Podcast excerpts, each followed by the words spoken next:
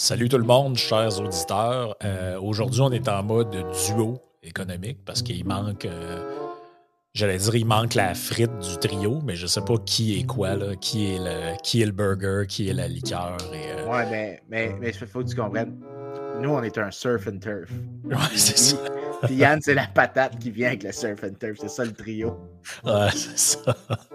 fait que Yann est. euh, Yann, ben là, on n'est pas censé d'en parler, mais il y a des, des implications tout le temps de- douteuses au niveau politique. Fait que on, on- on essaie de répandre la, la- la rumeur comme quoi qu'il est parti à une réunion de comté de Québec solidaire. C'est pas une si- rumeur. ok, pas une ouais, rumeur. non, c'est vrai, c'est C'est pas une rumeur. C'est pas une rumeur. C'est pas une rumeur. C'est absolument vrai. Euh, Membre, Yann, membre exécutif du Politburo. Fait que, ouais, c'est ça. Moi, je, je- mais, mais en fait, je pense que Yann, il prépare un putsch à QS. ouais, c'est ça. Manon, tasse-toi, Yann arrive. Ouais. Pendant, ça, pendant ce temps-là, nous autres, on va faire le Parti libéral. Comme ça, on va prendre tous les chiquiers politiques québécois. Ouais, c'est ça. On va, on va, on va ratisser large.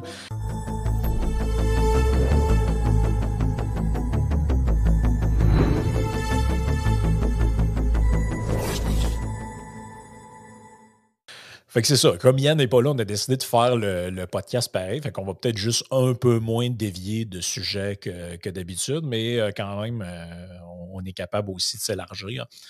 Euh, juste avant de commencer, peut-être dire aux gens si euh, il y a toujours une partie bonus au, podcast qui est sur Patreon. Fait que si vous voulez, vous pouvez nous rejoindre sur patreon.com slash.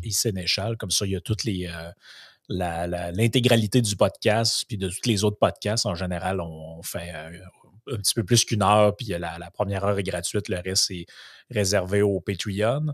Euh, sinon, ceux qui nous écoutent via Spotify puis les autres plateformes où vous pouvez laisser une petite note, ben faites-le. Ça nous aide à, faire connaître le podcast et à être référencé. Sur ce, on s'était dit qu'on voulait parler, euh, faire un petit peu de, de, de débunkage, de, de- je ne sais, pas trop Ouais. comment- je sais pas trop comment on appelle ça, là, mais faire le, le mythbuster, euh, entre autres euh, au sujet de la notion de PIB. Euh, Ouais. parce que là, il y a plein de. Ben, il y a plein. Il y a- ça revient un peu tout le temps, ça, comme, euh, tu sais, dans le fond, il n'y a pas juste la richesse d'envie, puis. je pense, entre autres, ça, ça, ça a un petit lien avec, tu sais, quand on parlait. Euh, euh, quand on parlait de- du Québec avec le Mississippi puis d'autres États, puis là, t'en as qui disent Ah, mais je, je préfère quand même vivre au Québec, euh, même si on est plus pauvre qu'au Mississippi. La richesse par habitant, ça dit pas tout. Puis, euh, ben, en effet, ça dit pas tout, mais ça veut pas dire que parce que ça dit pas tout, que c'est un mauvais indicateur. Je pense que c'est surtout ça le point qu'il faut amener aujourd'hui. Écoute, il y a tellement de choses qui, euh, qui sont que je trouve. J'aime vraiment pas ce- cette espèce de discussion-là parce que, euh, comme la plupart des choses qui finissent par arriver dans les médias, qui partent du monde académique, ça part de quelque chose qu'aucun académique est vraiment, vraiment en désaccord profond. Mais il y a énormément de nuances qui euh, ne réussissent pas à aller dans le public, puis éventuellement, ça devient quelque chose que tu prendrais l'opinion des gens qui travaillent là-dessus, puis il n'y a personne qui dirait quelque chose d'aussi extrême. Euh, Ben, un peu comme avec les. euh, on en a déjà parlé dans le podcast, mais un peu comme les, euh, les rapports que fait le GIEC. Quand tu les consultes, même ne serait-ce que les résumés, tu t'aperçois que c'est extrêmement nuancé. Il y a plusieurs scénarios qui sont proposés. Euh, oh, et puis, on, arrive tout le temps avec des positions qui sont, ben, s'il arrive ça, il pourrait arriver telle affaire, mais quand tu lis la récupération politique et médiatique de ça, c'est, euh, en gros, tu as l'impression que dans quelques jours, tout le monde va être mort. Oh, l'hyperbole dans les médias euh, est assez intense. Euh, des fois, il y a des scientifiques qui le font de manière délibérée, mais on peut laisser ça de côté, l'effet de, de mettre les nuances pour, euh, pour pouvoir attirer de l'attention. Mais euh, bon, pour, pour expliquer avant là, aux auditeurs, le PIB, c'est une mesure que tout le monde entend parler, mais en gros, ce que c'est, c'est que tu prends la somme de tout ce qui est produit dans une économie et lorsqu'il est échangé au consommateur final. Donc, tu prends le. euh, tu peux pas prendre genre une tonne de blé qui est vendue à un, pâtissier, tu prends la pâtisserie finale, comme ça, tu prends toute la somme des valeurs ajoutées, euh, puis tu, prends la somme de toutes ces valeurs ajoutées-là, telles qu'elles sont échangées au consommateur, that's it, c'est assez simple. Euh, mais les gens vont dire, mais là, c'est juste des. Tu essaies de compter des biens, tu essaies de compter des choses. Est-ce que c'est vrai, Vincent, qu'on doit la paternité de cette notion-là à William Petty? qui était oh, un, économiste anglais. Ben, je dis économiste parce que dans ce temps-là, tout le monde était médecin, philosophe, économiste, puis euh, militaire en même temps. parce que c'était l'époque. Mais euh, on dit que c'est lui, là, vers quoi, 1650 ou quelque chose comme ça, qui a, amené cette notion-là. Yep. Lui, ce qu'il avait fait, c'est ce qu'on appelait les social tables. Euh, puis en gros, il essayait de. Il y a plusieurs manières de calculer le PIB. Tu n'es pas obligé de prendre ça. Tu peux prendre ce qu'on appelle factor cost ou tu peux prendre revenu final. Puis mmh Petty avait fait selon le revenu final. Donc, lui, ce qu'il avait fait, c'est qu'il avait pris toutes les classes de gens en Grande-Bretagne, aristocrates, travailleurs, agriculteurs. Il avait estimé leur revenu final net que, eux avaient. Donc, si tu étais, par exemple, un, fermier, c'est pas le, revenu de ta ferme qu'on comptait, c'était ton revenu net comme fermier. Donc, on enlevait tes dépenses de, de ce que tu avais acheté avant parce que ce n'est pas exactement un revenu. Et fait la somme de ça. Ça, c'est la richesse nationale de la Grande-Bretagne. Le gars, il fait ça dans les 1650, puis il y a d'autres personnes qui ont suivi. Euh, il y avait plusieurs efforts. Il y avait Quesnay en France, euh, Turgot, les physiocrates. Cantillon, ouais. Les Cantillon n'avait pas participé à ça, mais il y avait plusieurs gens en France qui avaient essayé. Mais euh, en gros, la, réplique que les gens font au PIB, c'est qu'ils vont dire mais là, c'est juste des biens matériels. ça ne veut pas dire qu'on est heureux parce qu'on consomme plus.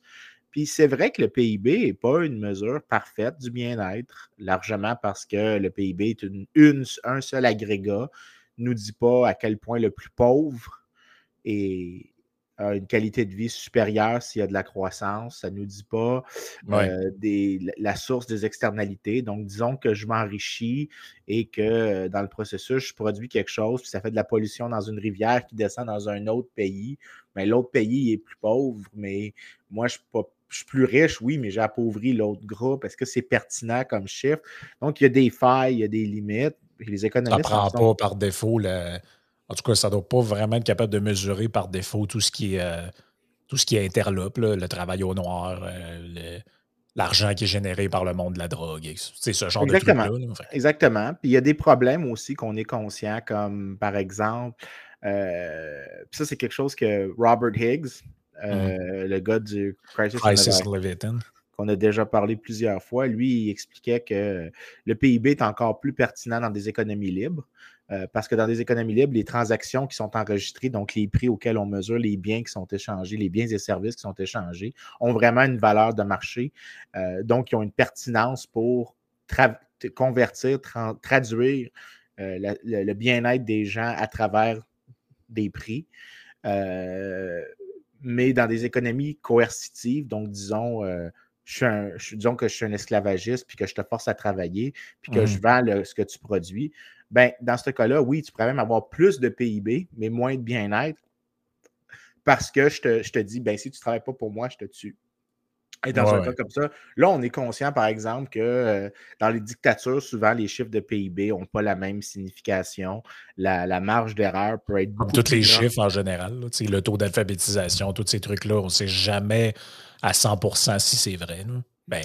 Oui, mais des fois, ce n'est pas, pas parce qu'il y a de la manipulation, c'est vraiment parce que tu as perdu la, la significativité de ce qui est échangé, parce que la vertu de l'échange, c'est que deux personnes sont mutuellement gagnantes, donc l'échange doit être bénéfique. Si techniquement, il y a quelque chose qui est échangé, mais il est échangé parce que moi, j'ai mis un gun sur ta tempe, ben, on peut dire qu'il a été échangé, mais quand on va le calculer mathématiquement, ça ne veut pas dire, ça ne va pas avoir la même signification économique que si l'échange était vraiment libre et volontaire. Donc, on mmh a, les économistes sont vraiment conscients qu'il y a plusieurs limites au PIB. C'est pour ça que tu prends, mettons, ça, c'est la, la la position la plus extrême critique du PIB, c'est Diane Coyle. Euh, m'a envoyé son livre euh, qui, a écrit, euh, qui a écrit une histoire du PIB à toute fin pratique, pas, une histoire de, comment c'est mesuré. Puis elle montre que elle, sa position, c'est que tu devrais t'en servir. C'est un excellent indicateur. Puis je vais dire pourquoi dans une seconde, mais euh, tu devrais toujours le balancer avec d'autres indicateurs. Donc, tu ne devrais pas l'utiliser tout seul. Je trouve sa position absolument défendable. je ne suis même pas sûr je suis d'accord ou non avec, si tu devrais l'utiliser avec d'autres ou si des fois c'est suffisant. Je, je pense que ça serait un cas par cas de c'est quoi la question qui est posée. Mais en gros, c'est la position la plus extrême. Mais la raison pour laquelle il n'y a personne qui trouve ça débile comme position parmi les économistes, c'est de dire que on est conscient qu'en général, si mettons le PIB a augmenté, le bien-être va avoir augmenté. Donc, on sait mmh que ça ne veut pas dire qu'on est capable de, que les comparaisons de niveau sont parfaites, mais sur des longues périodes de temps, sur, euh, sur les changements, sur des longues périodes de temps, on, va être confortable euh, avec l'idée que tu convertis euh, une augmentation de, bien, de revenus en moyenne, donc de PIB moyen par personne, avec des gains pour la personne moyenne. Puis non seulement ça, mais après aussi, des fois, euh, euh, par exemple, tu prends la corrélation entre la croissance économique entre 1960 puis, disons, aujourd'hui, euh, puis la croissance, le, gain de revenus pour les gens dans le bas 20 si tu croyais que c'était pas pertinent comme mesure, tu pourrais avoir genre juste les riches se sont enrichis, mais en réalité, c'est que généralement, tu trouves qu'il y a une corrélation qui est positive, forte, mais il y a beaucoup de dispersion. donc, tu as beaucoup de, places qui sont des outliers. Donc, ce euh, c'est pas aussi fort. Donc, c'est pas du 1 pour 1, mais c'est du genre corrélation est à 0.4 en gros. C'est ça le, le corrélation à peu près qui apparaît, qui n'est pas super, mais qui n'est pas mauvais. Mais là, tu sais, je n'ai pas tenu compte de quoi que ce soit d'autre. Euh, aucun ajustement, juste une corrélation, ce qu'on appelle un bivariate. C'est rien de phénoménal, mais là, on voit que même dans des données, comparaison vraiment brutale, ça fonctionne quand même très bien. Euh, tu compares avec ce que les gens appellent le, bonheur. Donc, quand tu demandes aux gens, pas le bonheur émotionnel au quotidien, mais la question de 1 à 10, à quel point êtes-vous satisfait de votre vie, mmh ça augmente avec le revenu. Puis non seulement ça, mais euh, euh, pendant les années 60, 70, c'était la plus forte critique qu'il y avait au PIB, c'est qu'on disait, ah, il y a l'air d'avoir un point de satiation. Euh, comme quoi, dès que tu arrivais à un certain niveau de revenu, tu ne devenais pas plus heureux. Mais la réalité, par contre, c'est qu'on a découvert que euh, la raison qu'il y avait l'air d'avoir un point de satiation, c'est que tu n'avais pas beaucoup de gens qui faisaient au-delà du point de satiation. Puis quand on refait la même enquête, puis qu'on fait juste passer d'une année à l'autre, fait qu'on prend plusieurs coupes transversales des données, puis on fait juste regarder, ah ben le point de satiation continue de se déplacer vers la droite, puis il monte. Donc en dollars de, disons, 2020, le chiffre initialement sorti dans les années 70, c'était comme 60 000 c'était le point de satiation. Aujourd'hui, euh, j'ai un, ami, une connaissance, David Kligan-Smith, qui, a écrit un article comme en 2016, puis il montrait que le point de satiation était monté à 200 000. Euh, ça ne veut pas dire que qu'il ne va pas continuer d'augmenter. Donc, on continue de voir qu'au final, quand on a assez de données pour les gens qui sont à haut revenu, on voit que le revenu est assez corrélé avec. C'est le quatrième bullet point dans, la liste. Euh, ouais, le point de satiation, au lieu d'être 60 ou 70 000, je pense, le chiffre c'était 60 000 qui me vient en tête, mais là, c'est rendu 200 000. Euh, donc, tu pousses constamment euh, le euh, le point. Puis on est pas mal conscient que, OK, euh, avec des nuances. Truc, hein, euh, un coup que tu dépasses 80 000 les effets du changement commencent à décliner, de ce que je comprends. Oui, ouais, c'est ça. Mais ça, c'est différent. Eux autres, un point de satiation, c'est que la courbe, dans la tête des gens, c'est que tu passes de 0, disons, à 10 000 ton bonheur va doubler. Tu passes de 10 000 à 20 000, là, tu doubles encore ton revenu, mais ton bonheur va augmenter juste de va comme augmenter juste de 20% ben, Il va continuer d'augmenter. Un point de satiation, c'est que peu importe combien d'extra revenus je te donne, tu vas juste plus devenir plus heureux. C'est mm-hmm. vraiment l'idée que la courbe monte, monte, monte, mais monte à un taux qui descend. Puis après, c'est une flatline, peu importe ton mm. revenu. Mais tu vois, c'est drôle pareil parce que ce, ce, que, tu es en train de parler de là, euh, là et cet article-là, allait directement, ça va directement dans le sens d'une réflexion que j'avais pendant que tu parlais. C'est que quand tu veux critiquer quelque chose, la version la plus intellectuellement lâche et facile, c'est de caricaturer ce que tu veux critiquer. Puis en général, moi, de ce que j'ai lu, les gens qui s'attaquaient au, à, l'indicateur PIB pour le critiquer, ils faisaient une erreur de ben, une erreur volontaire ou involontaire de raisonnement qui consistait un peu tout le temps à dire la même chose que, dans le fond, les économistes, ça, moi, je, déteste cette formule-là, les économistes ou les sociologues ou les historiens, mais en gros, ils laissent croire que pour les économistes, le PIB est la mesure du bien-être. Or, ce que, vous, ce que vous dites, ce que plusieurs disent, c'est que c'est une mesure qui est en relation avec le bien-être, une relation qui n'est pas euh, intégrale, c'est-à-dire qu'elle n'explique pas tout. Puis quand tu arrives dans les nuances comme celle-là, c'est-à-dire que oui, il y a une relation, mais passé un certain niveau, cette relation-là commence à diminuer, voire à un moment donné, on arrive à un point où ça devient plus nul. Ou là, par exemple, tu vas, je ne sais pas, moi, tu pourras arriver et dire, ben, passer ce seuil-là pour augmenter ton bien-être, ben là, il faut que tu ailles vers des trucs euh, plus euh, spirituels ou de l'ordre des loisirs ou euh, ce genre de, ce genre de choses-là. Mais de, présenter le PIB comme en disant, ah, ben, regardez, les économistes, eux autres, disent que la seule affaire qui compte, c'est la richesse matérielle, puis tout le reste, c'est pas important. Moi, il n'y a jamais personne qui a dit ça en réalité. Donc, c'est juste un. jamais personne qui a dit ça. C'est juste un homme de paille de la position qui été donnée pour mieux la, critiquer, puis pour mieux arriver en disant, ben voyez, eux disent ça, donc nous, on va proposer des indicateurs alternatifs qui vont être meilleurs. Puis là, tu dis, OK, mais c'est parce que, d'un, ils n'ont jamais dit que tu ne pouvais pas utiliser d'autres indicateurs complémentaires. Puis de deux, ce que tu fais dire n'est pas, pas réel. Il n'y a personne qui a jamais dit que le bonheur ou le bien-être se calculait uniquement en quantité de cossins que tu peux acheter au magasin. Il n'y a jamais personne qui a dit ça. Oui, puis non seulement ça, mais écoute, euh, tu prends puis ça, c'est vraiment euh, c'est vraiment clair. Tu prends n'importe quel manuel d'intro, là. Les intros à, macro, les plus plates possibles. Euh, il y a toujours une mention que le PIB n'est pas une mesure parfaite. Donc, si ça rentre dans les manuels d'introduction, c'est parce que le point est assez communément accepté parmi les gens qui travaillent là-dessus. Le vrai débat, c'est à quel point, tu sais, c'est quoi les alternatives, c'est quoi des bonnes alternatives? Euh, c'est quand est-ce que c'est nécessaire de trouver un complément, c'est quoi les moments dans lesquels le PIB va être une mesure inefficace, euh, quand il y a beaucoup de pollution, beaucoup d'externalités, puis que c'est payé par un tierce pays, donc des gens dans un autre pays souffrent, euh, ben là, c'est pertinent d'avoir d'autres mesures. Euh, même là, ça, même ça, c'est à débat parce que tu peux dire, ben, tu as juste à prendre les deux, PIB ensemble, puis tu vas avoir une idée du vrai bien-être. Euh, tu peux faire des choses comme ça. Euh, il y a plein de choses qui se font, que, les économistes sont conscients des limites, mais qu'ils essayent de trouver des, des alternatives lorsque c'est pertinent.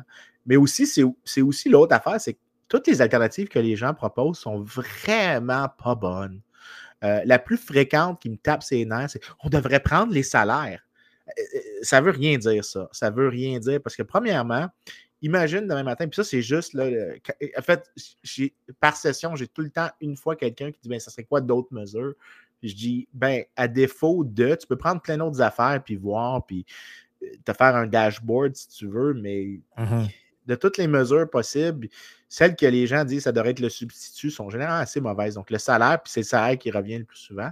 Ben, imagine deux sociétés, là, une dans laquelle tu as un salaire minimum, dans l'autre, tu n'as pas de salaire minimum. Le salaire minimum dans celle où est-ce qu'il existe est à 100 de l'heure.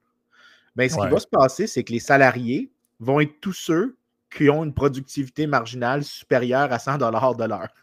Tous ceux qui produisent pour moins de 100 de l'heure par heure travaillée ne vont pas être embauchés. Mais quand tu fais le salaire moyen dans ce cas-là, bien, tous ceux qui n'ont pas d'emploi ont zéro salaire, mais ils ne sont pas comptés comme des employés.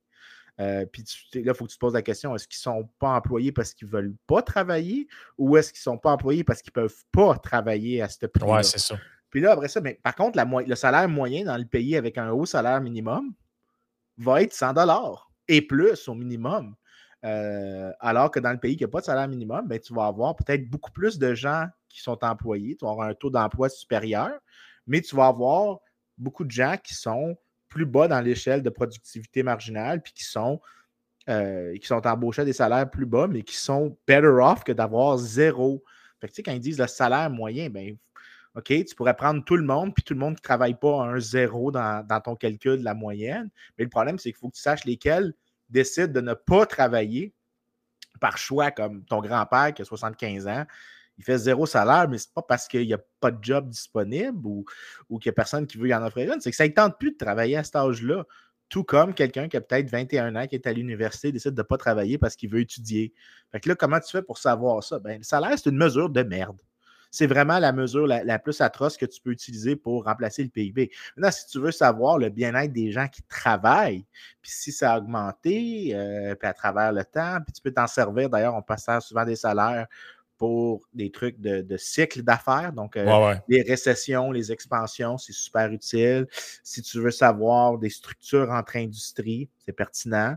Euh, des fois, on s'en sert pour une des manières de calculer le PIB, mais il nous faut d'autres informations comme les revenus d'actifs, des versements de X ou Y. Donc, tu sais, c'est pas impertinent, mais c'est juste, c'est pas un substitut. C'est peut-être utile pour, mais pas un substitut. Après ça, ils vont nous parler de, du bonheur national. Euh, qui est la mesure euh, la plus étrange qui a jamais été inventée. Le, bonheur national brut. assez, assez, c'est quand même assez incroyable de penser que ça a été proposé par le roi du Bhoutan. Sultan. Sultan. ouais, le sultan, excuse.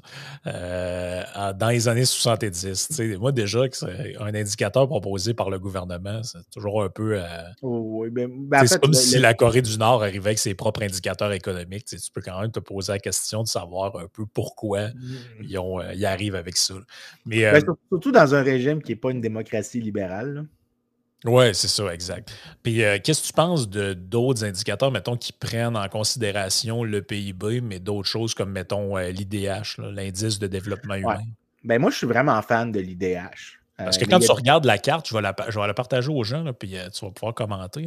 Mais quand tu regardes la carte de, de l'IDH, la carte mondiale, c'est selon l'IDH, ça ressemble quand même pas mal aussi à si tu prenais juste le PIB. C'est des notions qui, qui se ressemblent ben, quand même beaucoup. Mais c'est parce que le PIB fait partie de l'IDH. C'est ça.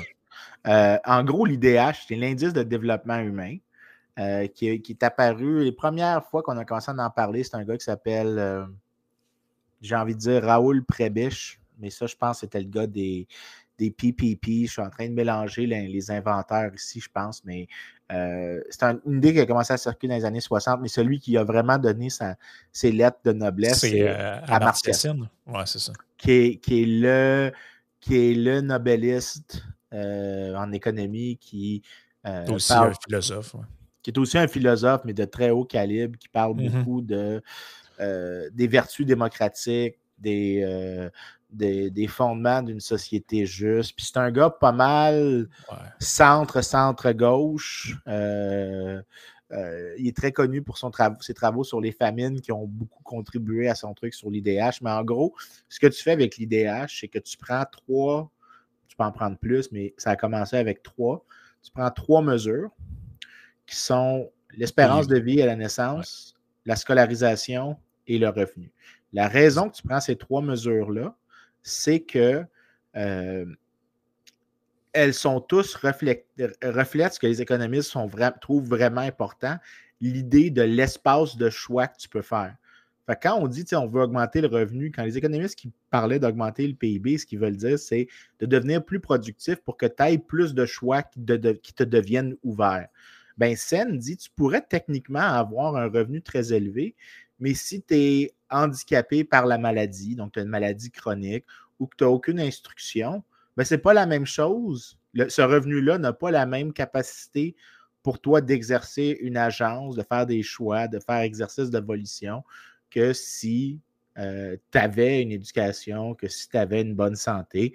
Donc, lui, ce qu'il dit, c'est trouvons une manière de combiner ces trois affaires-là ensemble pour avoir une mesure. Le problème de ça, c'est un truc purement mathématique. C'est comment tu mélanges trois choses qui sont conceptuellement différentes. Euh, l'éducation a une limite supérieure, c'est-à-dire dans le sens que tu ne peux pas avoir plus d'années d'éducation que tu as d'années de vie, mais ton revenu peut augmenter de manière continue et euh, peut toujours continuer d'augmenter. Euh, ton espérance de vie aussi a, une limite supérieure. Et euh, ben, là, le problème, c'est comment tu mélanges trois variables, dont deux ont des comportements très différents de la troisième. Euh, hmm. Parce que là, ce que ça voudrait dire dans, dans cet indice-là, si tu avais un pays de gens qui étaient qui vivaient infiniment riches, euh, excuse-moi, qui vivaient infiniment longtemps, qui vivaient, euh, euh, qui avaient la plus haut niveau d'éducation possible, mais qui avaient zéro revenu, dans l'indice, ils auraient ce qu'on appelle un 0,66 sur 1 ou 66 sur 100, alors qu'un pays qui est infiniment riche aurait juste 33 ou 0,33. on, a comme, on a comme quelque chose qui mathématiquement ne fait pas de sens.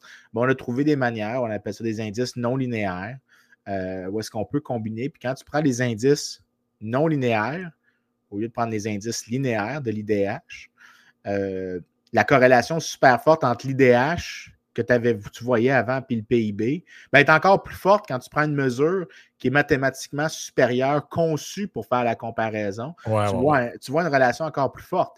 C'est sûr que si je peux calculer l'IDH, je vais le faire. Le problème, c'est que plusieurs des données de l'IDH, surtout si tu veux remonter loin dans le temps, deviennent de qualité de plus en plus inférieure.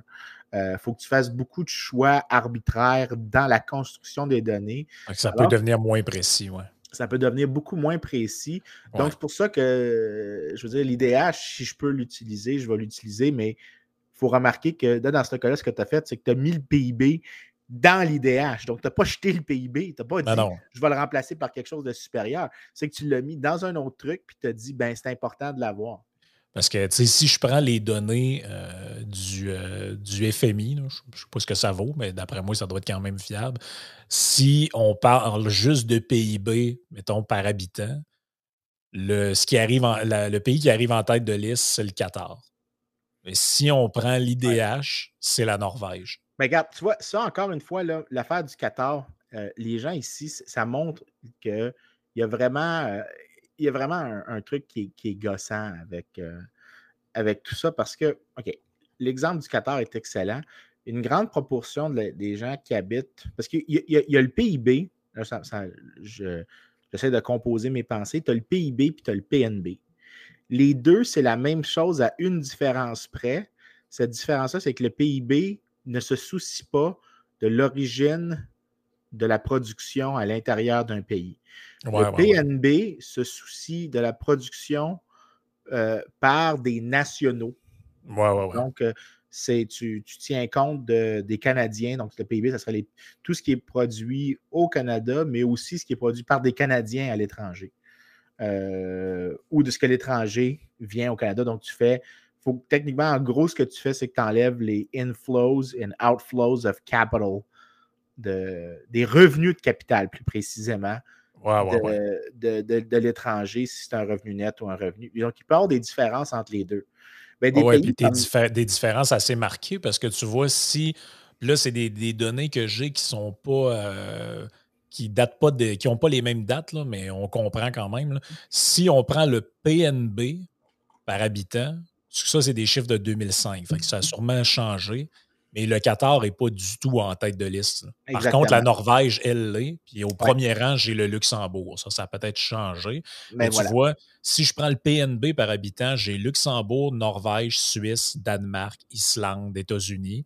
Mais si je prends le PIB, j'ai Qatar, Singapour, Brunei, Islande, Norvège, Koweït, Émirats arabes unis. donc, ce n'est pas tout à fait la même liste. Oui, mais euh, tu vois, les, gens qui répondent ça, là, souvent, ils vont dire, par exemple, je l'avais vu ça il y a une couple de jours, quelqu'un avait, dit ça sur quelque chose que j'avais posté. Il dit, ben, les gens qui vont au Qatar, aux Émirats arabes unis, tout ce qu'ils font, c'est ils viennent puis ils s'en vont. Puis je suis comme, effectivement, ils vont donc produire quelque chose au Qatar ou aux Émirats arabes unis. Mais ce qui est souvent intéressant de noter, puis j'avais été voir après, la proportion d'Indiens, donc des gens de l'Inde, qui vont travailler dans les pays du Moyen-Orient, qui ensuite prennent cet argent-là, donc ce qu'ils produisent là, et le renvoient en rémittance dans leur pays d'origine.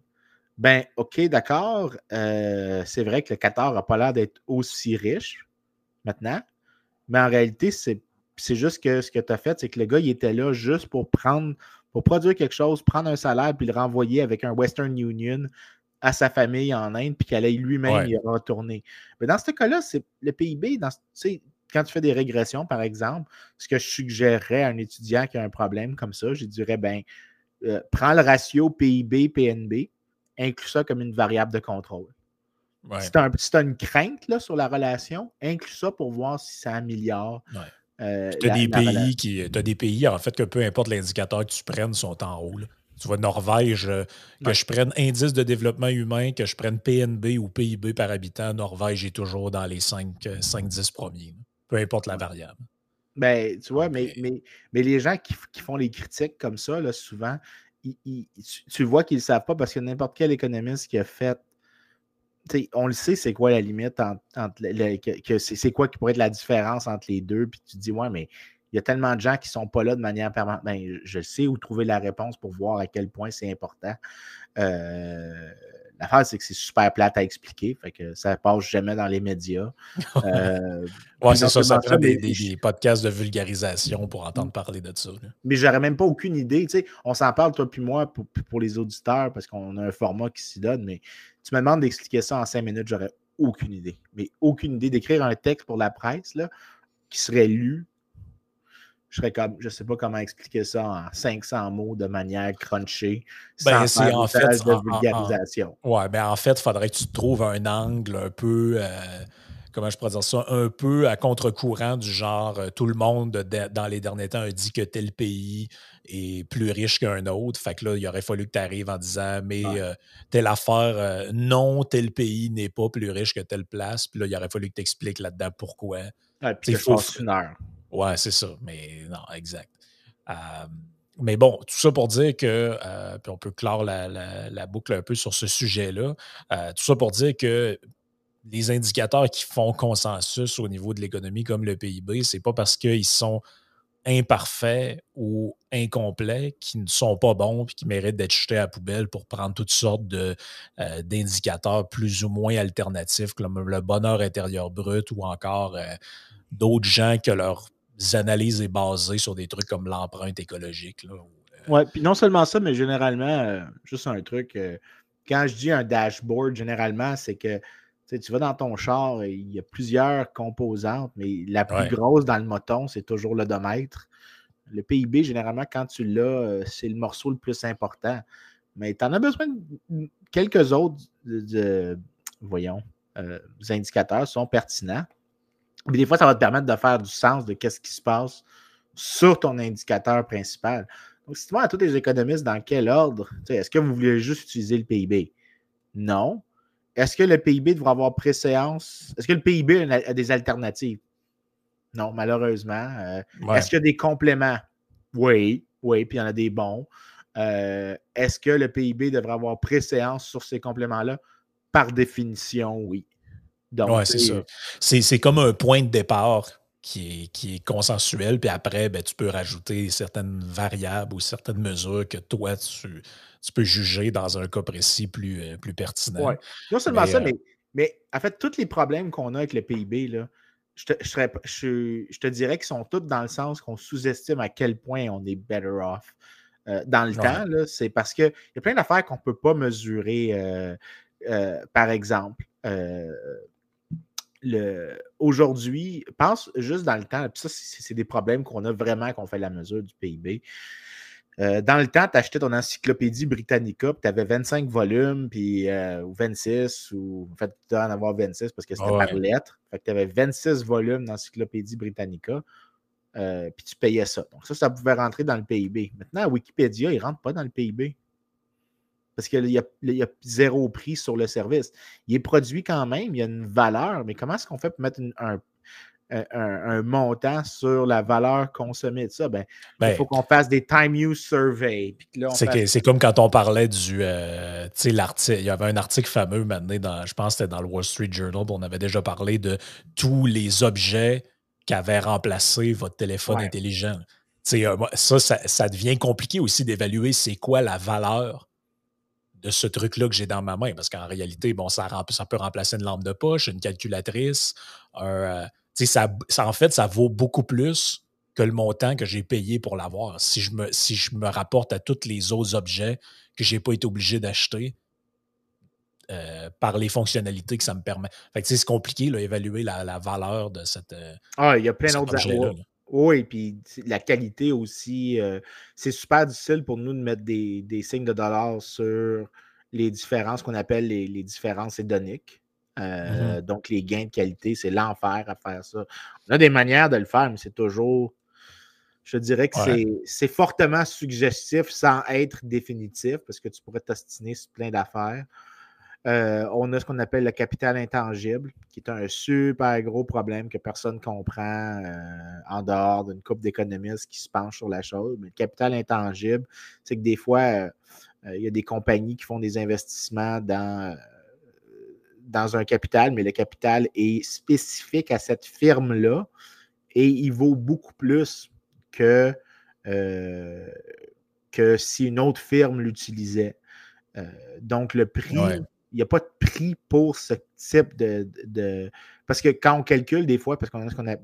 Un des unités de capital qui rentre, c'est le bien en capital tel que la firme qui l'achète, mais qui s'en sert pas cette année pour produire. C'est une forme de bien de consommation parce qu'il n'est pas encore utilisé pour produire des biens. Donc, tant qu'il n'a pas encore produit un bien, ben là, on peut l'inclure dans le PIB euh, parce que la firme est le consommateur final dans ce cas-là. Mais le problème, c'est que des fois, on ne sait pas c'est quoi le prix de ce capital-là. Donc, c'est quoi la valeur de ce capital-là, de la valeur productive de ça. Puis, euh, des fois, on va dire, ben, on peut mettre un prix en prenant la valeur de revente, mais la valeur de revente, dans ce cas-là, ce n'est pas la vraie valeur que ça a parce que les autres firmes ne peuvent pas l'utiliser comme là. Parce que c'est une unité de capital, c'est pas du Play-Doh, c'est un bloc Lego, puis tu peux, si tu n'as pas le bon bloc, celui-là, il vaut rien pour toi. Ça crée plein de problèmes. On est tout à fait conscient de ça, mais tous les problèmes qu'on a, capital intangible, les trucs hédoniques, on a toutes des raisons de croire que tous les problèmes vont dans la même direction. On sous-estime le, le bien-être qu'on a relativement à celui qu'on a dans le passé on sous-estime à quel point les sociétés riches sont riches relativement aux sociétés ben, pauvres. On le sous-estime, mais il y a aussi, euh, c'est ce qu'on c'est ce que j'appelle la, la, vision du bon sauvage c'est en référence à Jean-Jacques Rousseau, c'est cette espèce d'idée un peu fantasmagorique que dans le passé, l'idéalisation romantique du passé, dans le passé, les gens, ils cultivaient la terre avec des, fleurs dans les cheveux, puis euh, dans ce temps-là, il n'y avait pas de stress, il n'y avait pas de maladie mentale, il n'y avait pas de... Tout le monde était heureux et vivait dans la simplicité, un peu comme... Euh, un peu comme euh, tu vois des fois dans des films de vision espèce de, romantisme agricole ou ce genre de trucs-là. Et euh, eux, c'est souvent de ce type de personnalité-là que va venir des critiques du genre, mais il n'y a pas juste ça, le, bien-être matériel, ça vient avec d'autres problèmes comme la modernité, puis le, le, le, confort matériel nous a amené aussi le stress, puis le la perte de repères spirituels, ce genre de trucs. C'est pour moi qui l'invente, tu as déjà entendu ce type de oh, discours-là. C'est très présent. C'est très présent comme type de discours. Donc, eux, ils vont vouloir arriver avec des, des espèces d'indicateurs alternatifs parce que dans leur tête, oui, oui, c'est correct, j'ai, j'ai un plus grand pouvoir d'achat, puis j'ai un meilleur confort matériel, mais c'est aussi ce, ce confort-là qui amène le, le, stress, la dépression, l'anxiété. mais ça, mais ça, ça, je l'achète juste zéro. Il y a deux raisons pour lesquelles j'achète pas ça. La première, c'est que, mettons que c'était vrai euh, qu'il, y avait une sorte de perte de repère spirituel, whatever. Je m'en fous comment tu vas le définir. Mais la réalité, c'est que ça veut. La raison, généralement, quand ils proposent ça, ils disent mais c'est parce qu'on s'est enrichi, c'est parce qu'on est, des sociétés riches ont changé tellement vite que, que les gens ont perdu leur repère parce qu'il y a eu beaucoup de changements. Mais dans ce cas, ce n'est pas la richesse le problème, c'est la vitesse de changement. Puis ça, tu sais, je peux comprendre des fois, ça c'est un argument qui est absolument défendable, que, euh, que des changements de structure économique, des changements de structure sociale euh, peuvent causer des malaises, des pertes de points de repère. Ça ne veut pas dire qu'on n'en crée pas des meilleurs. Ça ne veut pas dire qu'il n'y en a pas des supérieurs qui émergent, puis que les gens préfèrent les nouveaux aux anciens. Mais dans ce cas-là, le problème, ce n'est pas la richesse. Ce que tu es en train de te plaindre, c'est la vitesse de changement ou comment le changement s'est opéré. Euh, tu es en train d'assigner ça au mauvais coupable. Donc, tu sais, juste là, là tu es mauvaise catégorisation. Je ne suis pas d'accord avec cette hypothèse-là. Mais, ça, vient souvent aussi d'une forme de naïveté euh, de, surface, c'est-à-dire que moi, moi les, fois où j'ai entendu ce type de raisonnement-là, c'était beaucoup du genre Ah, j'ai été en voyage à Cuba, là-bas, les gens sont pauvres, mais ils ont de l'air heureux. Ouais, comme, je l'ai tellement cette ligne-là. Là, là t'es comme, mais d'un, qu'est-ce que t'en sais? Qu'est-ce que t'en sais? C'est pas parce que tu étais dans un resort puis le gars qui te donne des chaises à la plage, il est souriant qu'il est heureux. C'est parce qu'il veut du type. on va, juste dire ça de même. parce que c'est, on va d'aller croire que des gens pauvres qui vivent dans un état quasiment permanent de pénurie sont plus heureux, ça révèle quand même une forme de, naïveté assez. Euh, assez, assez incroyable. C'est quand même un peu arrogant de présupposer que tu sais, es au courant de la, du bonheur des gens seulement par leur attitude de, surface comme ça que tu as vu. Oui, puis non seulement ça, mais écoute, j'ai avec mes travaux sur Cuba, là, je me suis fait beaucoup d'amis. Euh, euh, beaucoup d'amis cubains qui sont des, activistes démocratiques là-bas euh, ou des, des, immigrés doivent être considérés comme des gens d'extrême droite à Cuba pour ben, se battre contre le communisme. Mais les histoires qui comptent, euh, c'est pas des histoires de bonheur. Donc, euh, mettons ça de côté. Là, je veux dire, les gens qui font ça, c'est. Euh, les, gens, les gens qui font la défense de, Cuba avec cette ligne-là, j'espère qu'il n'y en a pas un grand nombre, mais ils rentrent dans la catégorie de ce que Staline appelait les idiots utiles. Si vraiment tu crois la, la propagande, là, non seulement ça, mais les, les, natifs le savent, qu'est-ce qu'il faut faire. Euh, parce que les endroits où il y a des touristes, il y a plus de supervision. Euh, parce que tu ne veux pas justement faire des échanges de matériaux dissidents. Donc, ils sont beaucoup ils se comportent beaucoup plus en public. Euh, en fais un village de Potemkin à toute fin pratique. L'autre chose maintenant, c'est que le, livre que je viens de t'envoyer, euh, qui était à l'écran. ça, là, c'est. Ça, ce livre-là, c'est un de mes livres préférés. Ça, ça, devrait te donner une idée d'à quel point. Euh, euh, parce que quand. The Backbones of Europe, pour le, juste pour les gens qui nous en. Parce qu'il y a des gens qui entendent seulement. the Backbone of Europe, Health, Diet, Work and Violence over two millennia. En gros, c'est des, des, chercheurs qui ont pris à peu près. jusqu'à à peu près 1800 euh, même en fait 1500, je pense.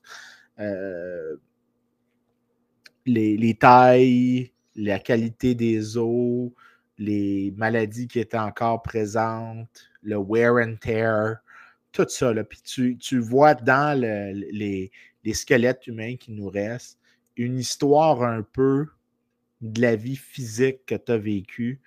Ouais les, dégradations dentaires, les douleurs qu'il y aurait eu au dos, euh, les courbatures, les, juste le stress associé à des blessures aurait été intense. L'inconfort pertinent, constant qui, qui, était présent, un peu comme. Euh, écoute, les, les, les gens ne savent pas à quel point l'hygiène dentaire, c'est important. Euh, parce qu'aujourd'hui, ça en est presque acquis, mais ça, ça, affecte ça peut affecter la qualité de tes organes, ça peut affecter, euh, ça peut, ça peut euh, des, une mauvaise hygiène dentaire peut, créer des maladies du foie. Oui, puis les gens qui nous écoutent, s'il y en a qui ont déjà eu une carie ou une infection au niveau de la bouche, puis que ça commence à faire mal, imaginez-vous, vous vivez dans un monde où la seule solution, c'est de prendre des, euh, des, pinces puis vous arracher une dent. Et puis de cautériser après, là. Puis c'est ça, de cautériser avec du, un morceau de fer euh, qui est rougi. Oh, c'était pas super. C'est euh, pas, c'est pas ce que j'appelle une qualité de vie incroyable. Non, mais après ça, pense juste à, à quel point tu es misérable quand tu as des petites douleurs physiques qui persistent. Pas, pas d'une intensité incroyable, mais juste assez pour pour que ta journée soit misérable. Il y a des gens qui peuvent travailler avec des hernies, euh, mais imagine-toi qu'il n'y a pas de manière de soigner. dans une société tellement pauvre. C'est quoi ton niveau de bonheur dans un cas comme ça? C'est quoi ton niveau de stress psychologique? Oui, puis tu sais, comment je pourrais dire ça, l'éventail des, euh, des, activités possibles qui, va, qui vont t'amener un salaire, l'éventail des, des travaux possibles, des types de travail possibles, est quand même assez faible dans une société pauvre ou en tout cas dans le passé euh, qui ça sera pas euh, il n'y aura pas beaucoup de variétés, il n'y aura surtout pas beaucoup de travaux légers de type intellectuel. Non, en effet. il y a sûrement des chiffres là-dessus, là, mais aller jusqu'à comme quoi 1900, 1950, la majorité des gens, c'est du travail extrêmement physique qu'ils font. Là. des, ben, réceptionnistes dans, dans, dans, dans, un, dans, dans, une entreprise ou je sais pas quoi, moi, des, des, des, lignes d'appel, ce genre de trucs-là, ou des services ou des jobs que tu es assis toute la journée, c'est quand même assez récent. C'est pas quelque chose qui était. Euh, c'est pas quelque chose de nouveau. Là. Même les gens qui nous écoutent, leurs grands-parents, leurs arrière-grands-parents, il y a fort à parier qu'il y en a beaucoup là-dedans qui ont travaillé dans des camps de bûcherons, euh, qui ont même été dans certains cas draveurs ou ce genre de trucs-là, des métiers, un, dangereux. Euh, presque tout le monde a connu quelqu'un de vieux dans sa vie qui manquait un bout de doigt. Mais ça, c'est euh, typique des travaux manuels dans une usine où il n'y a pas trop de normes pas trop de santé, sécurité au travail. Un moment je me suis passé le doigt dans le banc.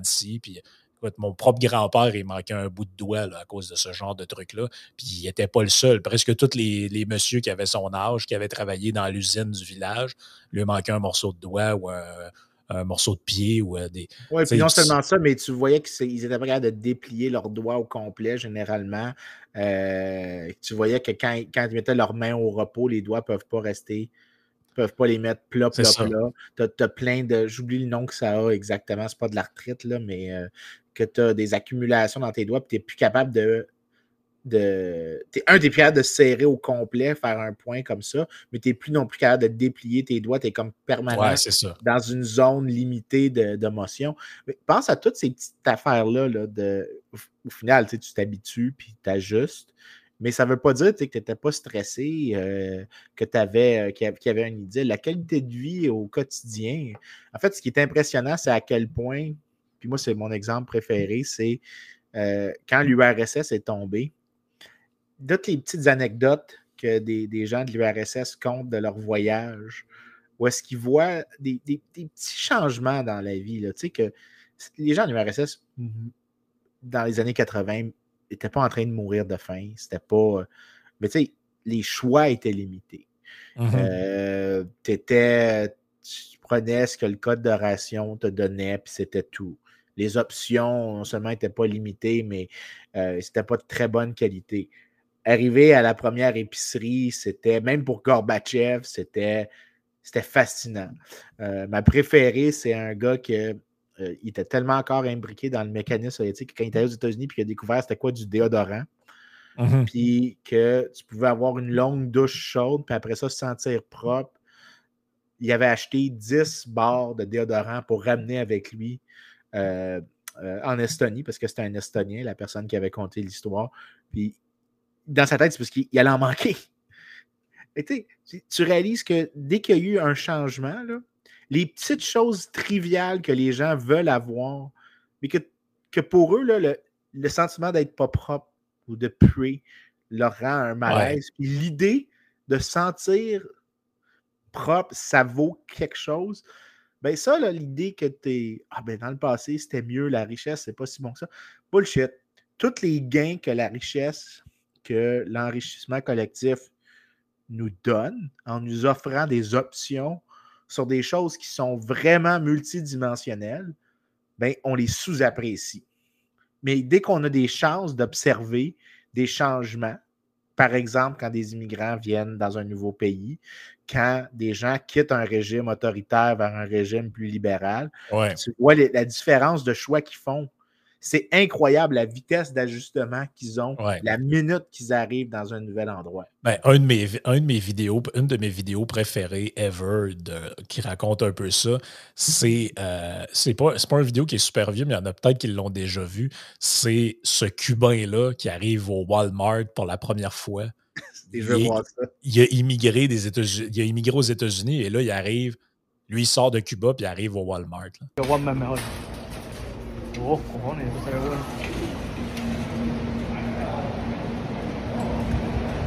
Wow. Ya lo, lo me da a cambio.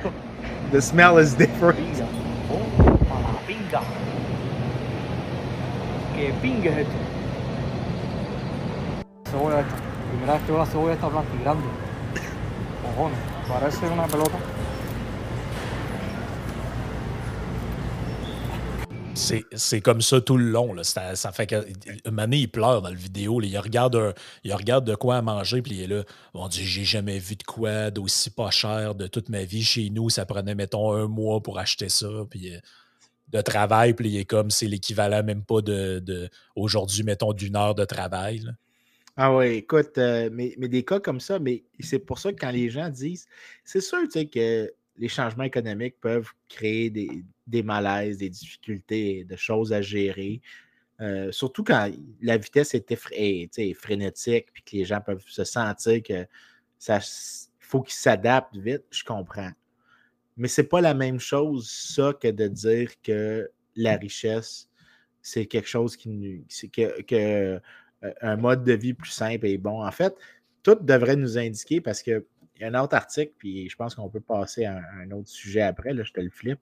Puis euh, euh, montre que dans cet article-là, en gros, les, le post-matérialisme, donc l'idée que dans des enquêtes de, valeur, parce que les gens peuvent dire, sur une échelle de 0 à 10, à quel point est-ce que les possessions matérielles sont importantes?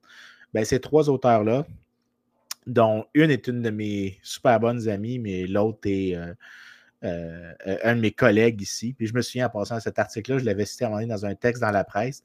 Puis il y avait un, chercheur de l'IRIS qui m'avait dit que je n'avais pas compris l'étude euh, en question que, que, je citais. Puis je m'étais dit, écoute, je connais les auteurs, je sais très bien ce qu'ils disent. C'était. Euh, ouais, c'est ça. C'est peut-être lui qui avait vu quelque chose dedans qui, voulait il avait, voir. Il, avait vu quelque chose dedans, mais j'étais là, je, je, connais les auteurs, je sais très bien ce qu'ils ont dit. Euh, anyways. Mais dans cet article-là, ce qu'il montre, c'est que les sociétés qui sont économiquement libres sont non seulement euh, plus riches, mais sont aussi plus post-matérialistes. Donc, parce qu'ils sont, tellement riches. Parce qu'ils sont tellement riches ils ont la capacité de trouver des manières d'être que tes formes de bonheur peuvent être non matérielles. Donc, tu as des gens qui, après avoir atteint une certaine cible de revenus, décident qu'ils ne veulent pas travailler plus, ils préfèrent consommer certaines choses, euh, investir dans des loisirs. Euh, alors que quand tu es plus pauvre, cette option-là n'est pas présente. Non, c'est Donc, même là, en fait, euh, puis là, en fait, ce que ça montre, c'est que le PIB devient encore plus le, problème du PIB, le problème de toutes les mesures qui nous montrent qu'on est riche, c'est qu'ils deviennent de plus en plus faibles pour exprimer la qualité de notre qualité de vie. Le plus riche on est. C'est pas que c'est pas bon pour comparer de la pauvreté. C'est super bon pour montrer à quel point les gens sont pauvres. C'est vraiment mauvais pour comparer à quel point les gens sont super riches. Oui, c'est ça. C'est carrément ça. un mot avant d'enligner sur Patreon sur la récession. Bon, là, euh, c'est comme le sujet là, dans, de, de ce moment dans, les médias. C'est partout. Euh, tout le monde parle de ça. Il s'en vient dessus. On est-tu dedans? C'est-tu l'année prochaine? C'est-tu dans ah, deux ans? OK, c'est la récession. OK. Et puis là. Euh, je pensais que tu allais, me parler de la, dame de la CAQ. Non, ben peut-être dans la partie euh, dans la partie bonus. Mais c'est ça. Fait que là, tout le monde y va un peu de moi, j'appelle ça les diseuses de bonne aventure. C'est qu'à chaque fois qu'il arrive quelque chose comme ça, tout le monde a son avis sur euh, qu'est-ce qui va arriver. Tout le monde est persuadé de. À chaque jour, je lis des trucs sur Yahoo Finance ou peu importe, le Wall Street Journal. Puis là, là, ils ont parlé à tel PDG de telle entreprise, puis lui dit on va être en récession d'ici deux mois. Le lendemain, c'est un autre qui dit non, non, la récession, il n'y en aura peut-être pas parce que telle affaire. Un peu ce qui s'est passé avec l'inflation, en fait. Là pendant des mois, on avait des non, mais on ne sait pas, puis peut-être. Puis l'autre disait non, non, ça va être full inflation. Là, non, mais ça se peut qu'il n'y en ait pas. Puis, euh, finalement, tout le monde, mais tu l'avais déjà dit ce matin, hein, tout le monde s'agite un peu au jeu des, euh, des prédictions, mais on n'est pas super bon dans le fond pour faire, euh, ah, non. ça. On est zéro. Écoute, la qualité des prédictions est, généralement, en fait, quand tout le monde est d'accord, c'est parce que c'est assez évident. Hum. Euh, mais je te dirais que présentement, j'ai vraiment, j'ai vraiment aucune idée. Puis il y a encore plusieurs variables qui peuvent être jouées qui pourraient nous faire tomber en récession ou nous sortir d'une récession. Donc, je ne le sais pas. Euh, par contre, ce que je sais, c'est, euh, c'est parce que comme historien économique, là, je suis capable de regarder dans le miroir puis au moins dire, tu sais, sans dire que c'est 100% euh, bulletproof, c'est quoi qui est un pattern empirique qui montre comment tu te sors d'une récession ou du moins comment tu la rends moins pénible.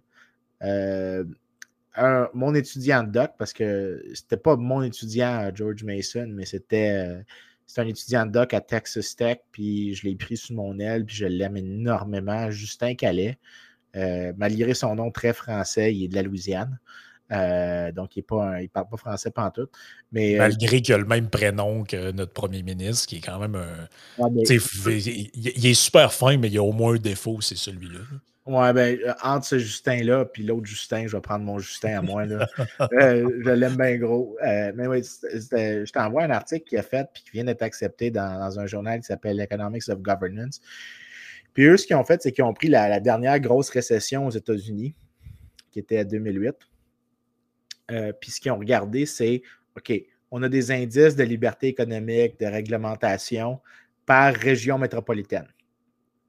Puis ce qu'on va regarder, c'est qu'on va trouver des, euh, des endroits qui. Euh, un, est-ce que les endroits qui sont économiquement plus libres, qui ont moins de réglementation, ont souffert une contraction moins profonde et plus courte, donc une reprise plus rapide, euh, versus ceux qui étaient plus réglementés, moins économiquement libres.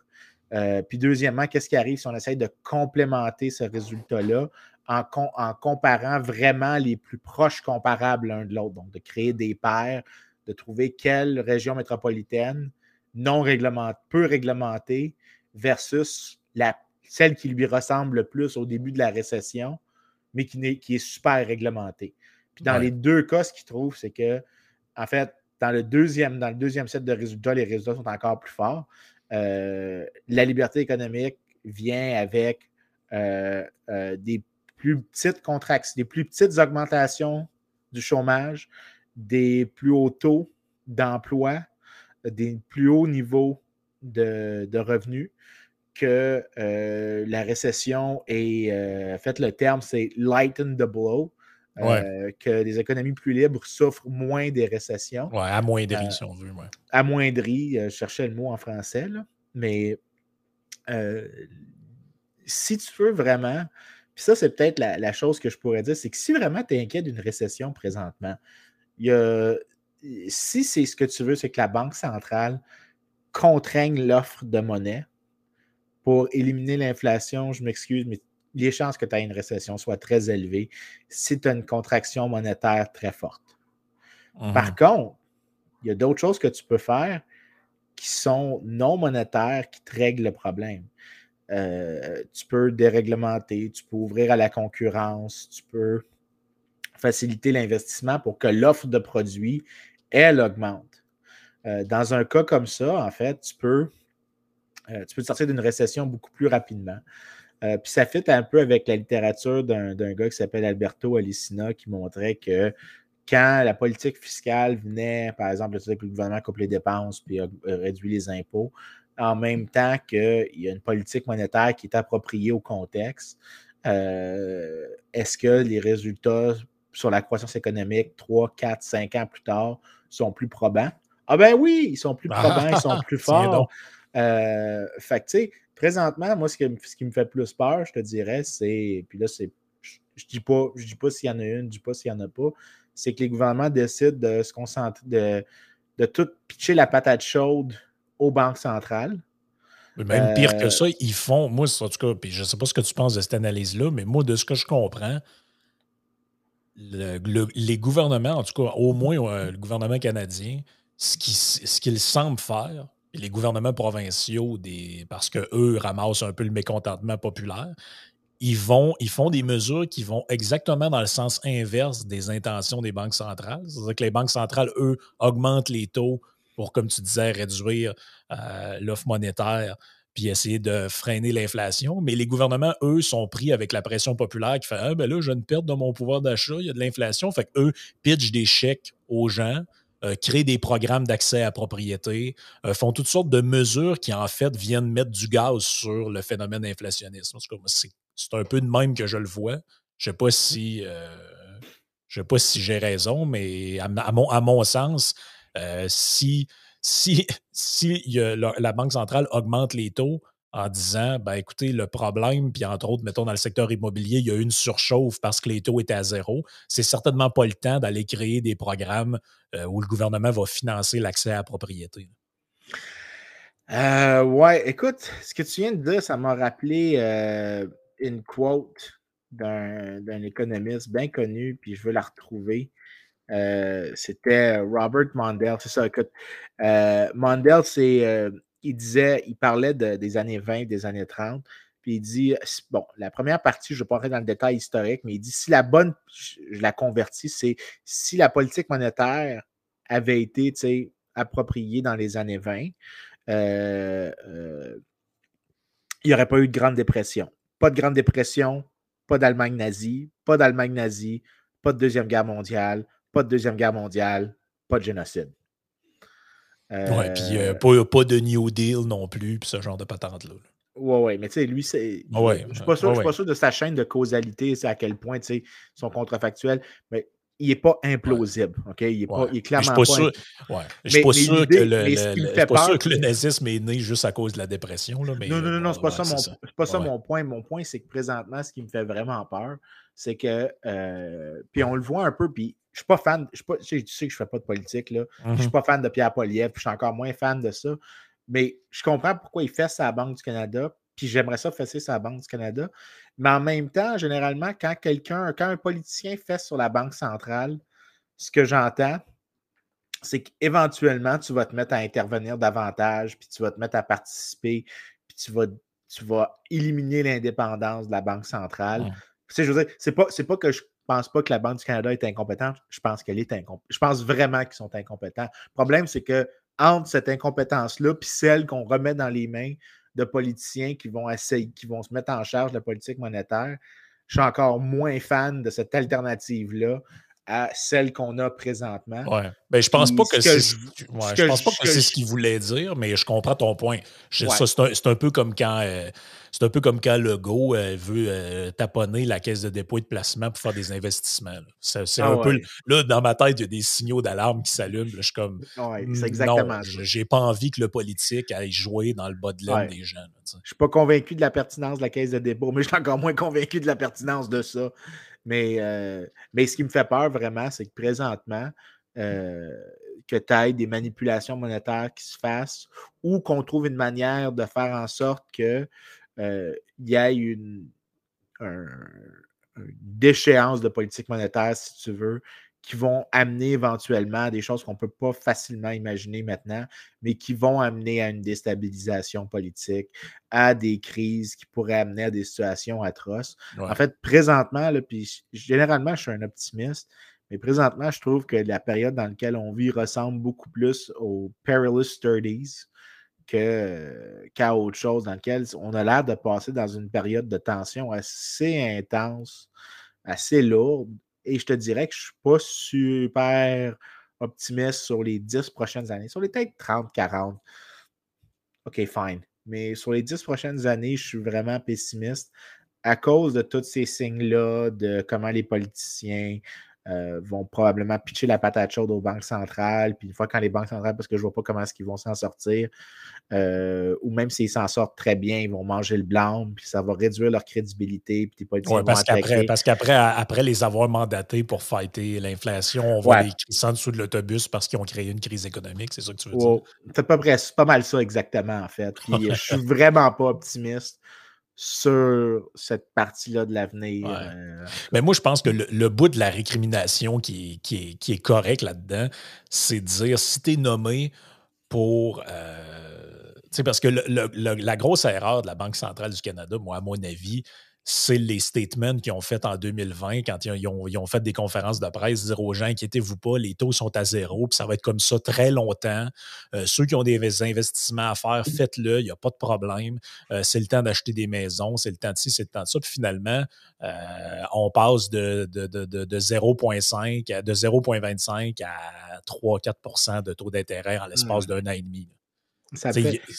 Ah, ben écoute, c'est pour ça que je, ce que j'aime pas, c'est que même si on a donné l'indépendance à la Banque centrale, ce qui est clairement meilleur à ce qu'on avait avant, puis qu'on lui a donné un seul mandat, aux États-Unis, il y en a deux, mais au Canada, il y en a un, euh, qui est la stabilité des prix, je trouve ça supérieur à ce qu'on avait avant. Cependant, ce que je pense qui est supérieur, c'est pas de Banque centrale. Dans le sens que euh, je suis très fan de free banking. Puis historiquement, en fait, les gens oublient free banking, c'est que tu avais du competitive issue de private monies euh, et que les banques elles-mêmes se, checkaient entre elles pour ne pas augmenter la masse monétaire autrement que. Euh, puis là, je vais le simplifier le plus rapidement possible.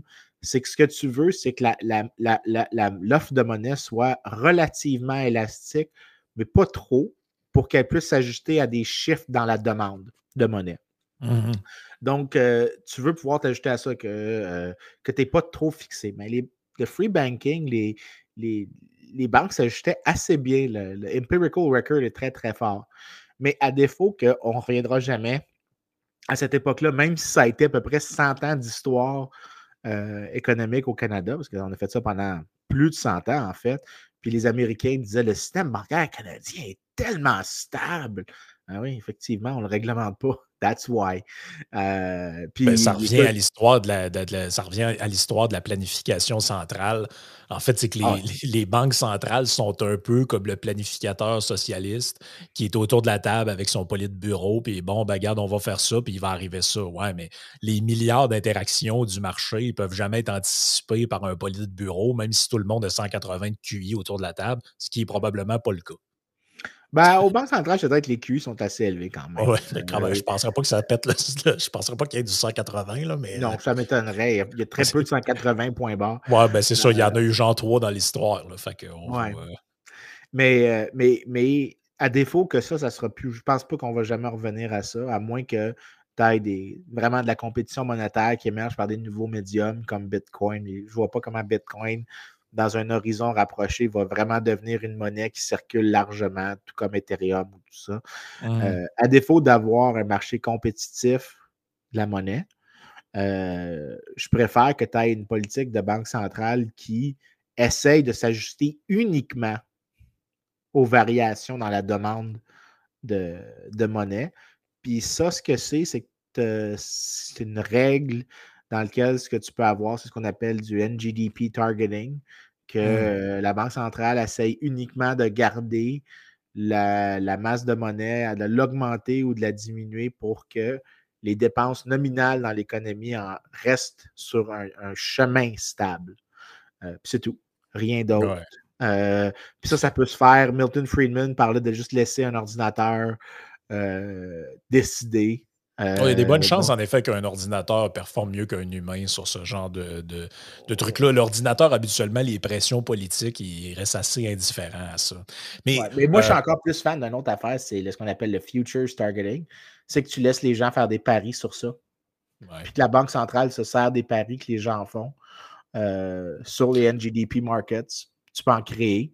puis tu laisses les gens parier puis tu sers de ça parce que ça, donne les, ça donne les, expectatives que les gens ont. Donc, tu imbriques dans les prix euh, les attentes du marché. Donc, tu peux plus facilement agir. Mais dans un cas comme ça, la Banque centrale devient 25-30 employés. Écoute, je m'excite à l'idée d'une telle coupure de fonctionnaires.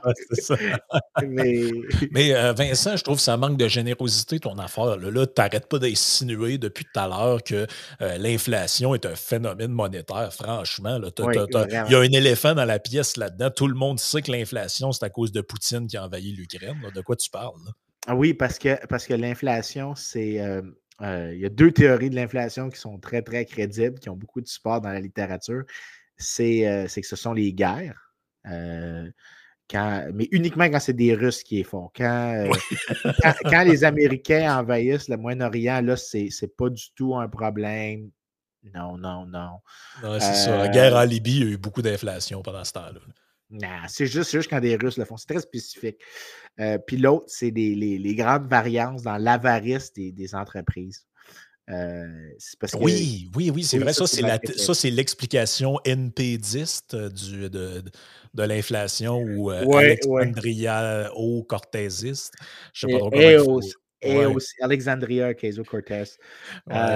mais, mais écoute, euh, Écoute, c'est pas il n'y en aurait pas d'inflation si IGA puis Metro ne prenaient pas une aussi grosse part de, de profit là, hein, sur les sacs de chips qu'ils vendent quand même. Ah non, non mais c'est.